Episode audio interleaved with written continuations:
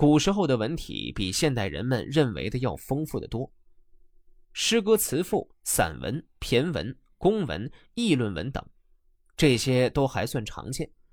还有一些则是少有人知道的文体，比如这个《听壁记》，看起来像是记录某件事件的文章，实际上《听壁记》是一种比较特殊的文体。唐代开始到清末一千多年中，官场流行一种记叙文，称壁记、听壁记。这听壁记一般由书法家来书写，刻石镶嵌在官署听壁或影壁上。听壁记是职务设置的历史，跟今天政府各部门制定的岗位责任规范是差不多的，但听壁记的内容却比这丰富的多。政府部门的这些岗位规范是干巴巴的责任教条，规范某个岗位的责任人应当怎么责任担当。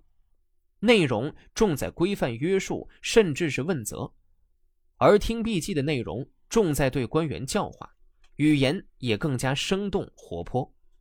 蓝田县城听壁记作于元和十年，当时韩愈四十岁，他的好友崔思利为蓝田县城，心情有些郁闷，所以作者为他写下这篇文章。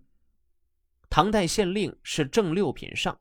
为一县的最高行政长官，县丞是正八品上，为一县的副长官，以下又有主簿、尉等。因为县城的职位略低于县令，所以说位高。但他假如认真尽责的办事，又可能会被认为侵犯了县令的职权。由此可以想象，在这种情况下，县城必然遭到县令的顾忌。所以，这县城是个有职无权、形同虚设的尴尬职位。当了县城的崔思利，自然也就闷闷不乐、郁郁寡欢。韩愈便是为了讽刺唐代县城一官无所事事、形同虚设、消磨他人志向，方才写了这篇《听壁记》。县城一直是用以辅佐县令的。对于一县的政事，没有什么不应过问。旗下是主簿、尉，主簿和尉才各有专职。县城的地位高于主簿、尉，逼近县令，照例为了避嫌疑而对公事不加可否。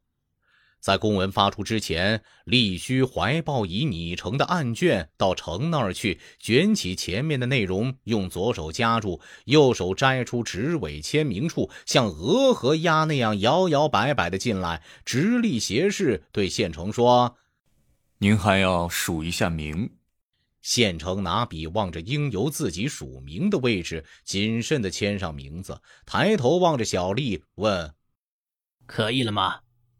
小丽说：“就这样。”然后退下。县城不敢稍稍了解一下公文的内容，茫然不知道是什么事情。官位虽较高，实权和势力反而在主簿位之下。民间谚语列举闲散多余的官职，一定说到县城，甚至把城作为相互谩骂的话。设立县城一职，难道本意就是如此吗？柏林人崔思利勤学苦练，以积累学问。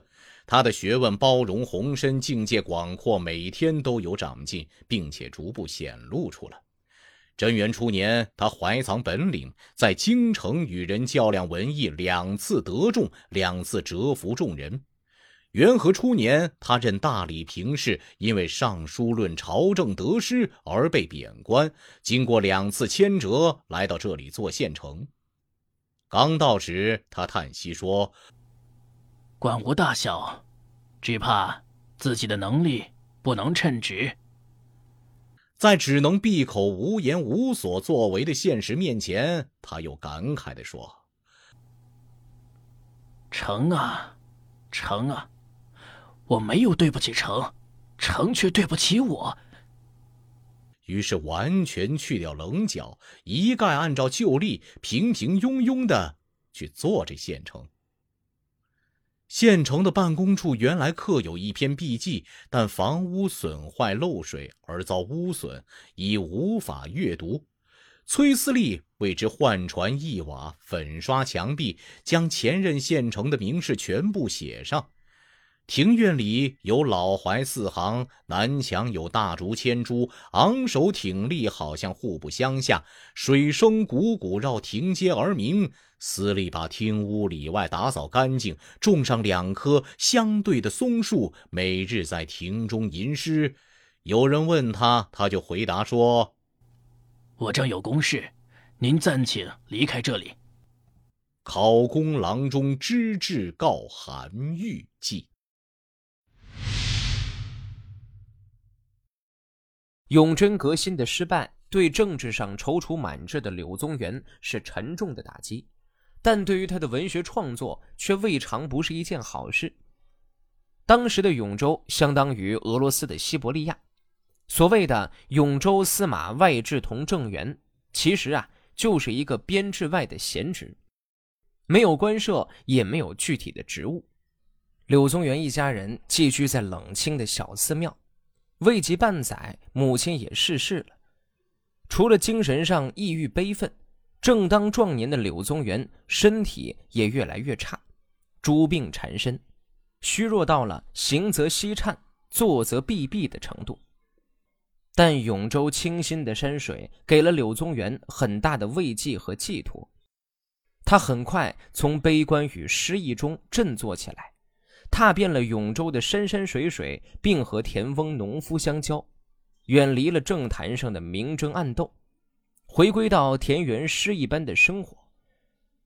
他认为，永州的山水和自己一样，被世人所遗弃和漠视，写出了许多千古传颂、推崇永州山水的散文，其中最为知名的便是《永州八记》。《小石城山记》是永州八记的最后一篇，《永州八记》是柳宗元山水游记的代表作，也是我国游记散文中的一朵奇葩，其艺术魅力历久弥新。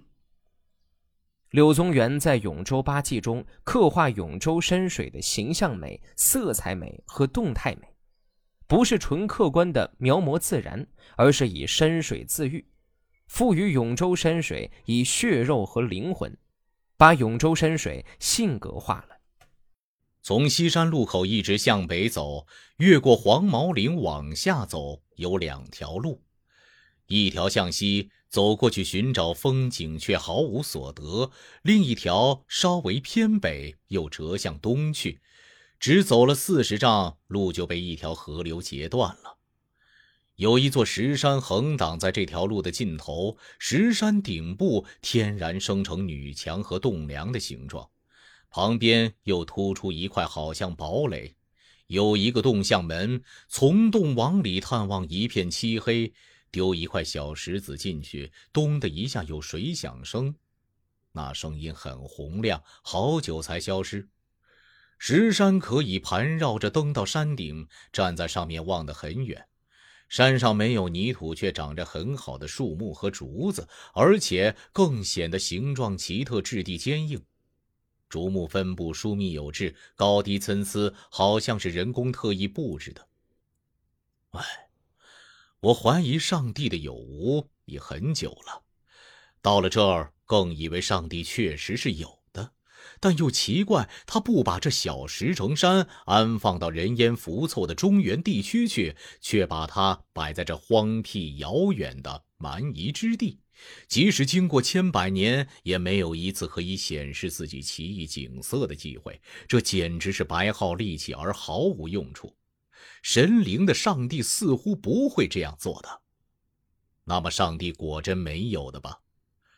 有人说。上帝之所以这样安排，是用这嘉盛景色来安慰那些被贬逐在此地的闲人的。也有人说：“嗨，这地方山川钟灵之气不孕育伟人，而唯独凝聚成这奇山胜景，所以楚地的南部少出人才而多产奇峰怪石。”这二种说法我都不信。